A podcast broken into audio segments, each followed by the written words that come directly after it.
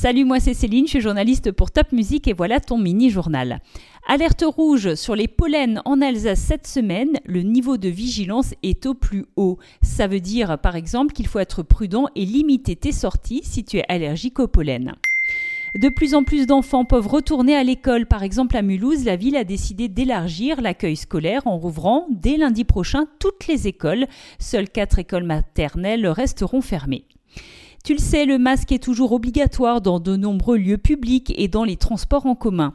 Et si tu jettes ton masque par terre, tu auras désormais une amende de 135 euros et c'est pas rien. Si tu habites vers Célestat, tu as peut-être entendu tes parents râler un peu parce que sur l'autoroute qui contourne la ville, il y a de nouveau des travaux.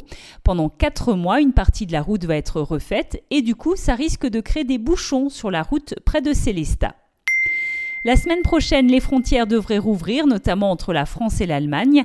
Tu pourras par exemple aller en famille à Europa Park, à Rulantica ou encore à Funny World.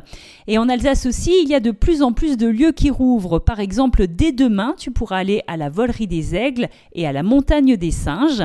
Mardi, ça sera au tour du château du Haut-Königsbourg d'accueillir de nouveau les visiteurs. Ce bon plan aussi, à Mulhouse, la Cité du Train propose l'entrée gratuite pour les moins de 15 ans jusqu'au 30 juin.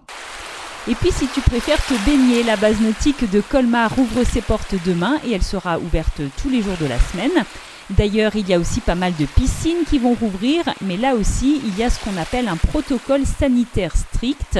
Ça veut dire par exemple que le nombre de baigneurs sera limité et que tous les jeux d'eau ne seront pas accessibles.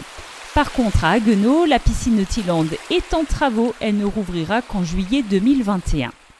Et puis une dernière info, dimanche soir, tu pourras écouter le président de la République, Emmanuel Macron. Il parlera à la télé dimanche à 20h.